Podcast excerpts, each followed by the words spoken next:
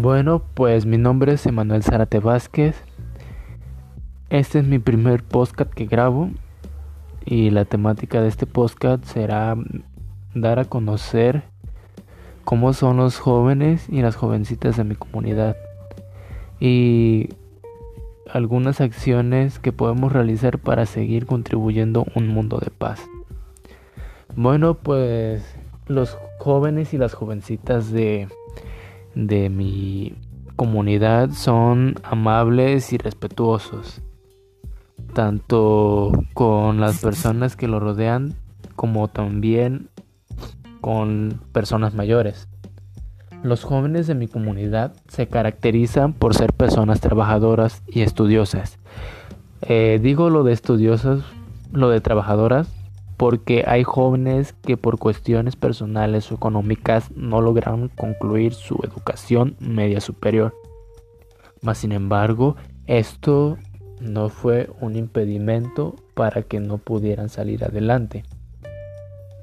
Muchos de ellos son un ejemplo a seguir, ya que estos son muy trabajadores y responsables. Algunos de ellos los considero como un ejemplo a seguir, porque a tan temprana edad ya se hacen cargo de su familia. Digo tan temprana edad entre 20 a 25 años. O sea, imagínate eso.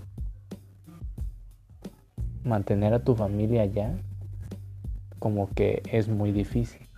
Bueno, pero para estas personas no lo es, ya que pues eh, está empezando a formar parte de su vida cotidiana el trabajar para traer y sustentar eh, su casa. La mayoría de los trabajos en los que trabajan ellos son albañiles, carpinteros, herreros, ojalateros, ayudantes de mecánicos, ayudantes de albañiles, trabajadores de campo, entre otros la mayoría de los jóvenes que concluyeron sus estudios por lo regular son maestros, doctores, químicos ingenieros, ingenieros civiles, químicos forenses y criminólogos. Ahora toca el turno de hablar de las mujeres, de las jovencitas de mi comunidad. Las jóvenes de mi comunidad también son un ejemplo a seguir, ya que al igual que los jóvenes, ellas también son muy estudiosas y trabajadoras, aparte de que no se dejan intimidar por personas. Son unas jovencitas admirables, ya que si no estudian, trabajan, pero buscan la manera de mantenerse activas. Algunas de ellas trabajan en lo siguiente. Empleadas domésticas y empleadas de un local comercial.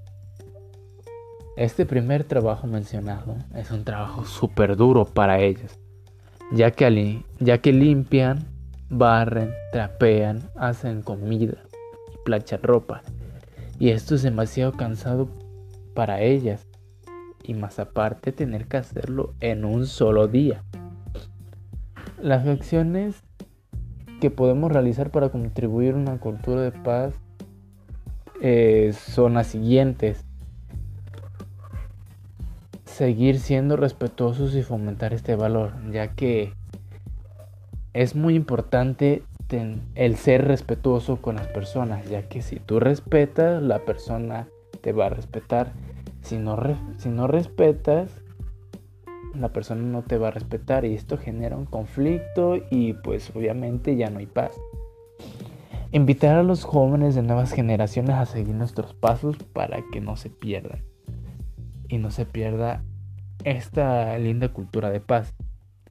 Rescatar a aquellos jóvenes que andan en malos pasos y orientarlos.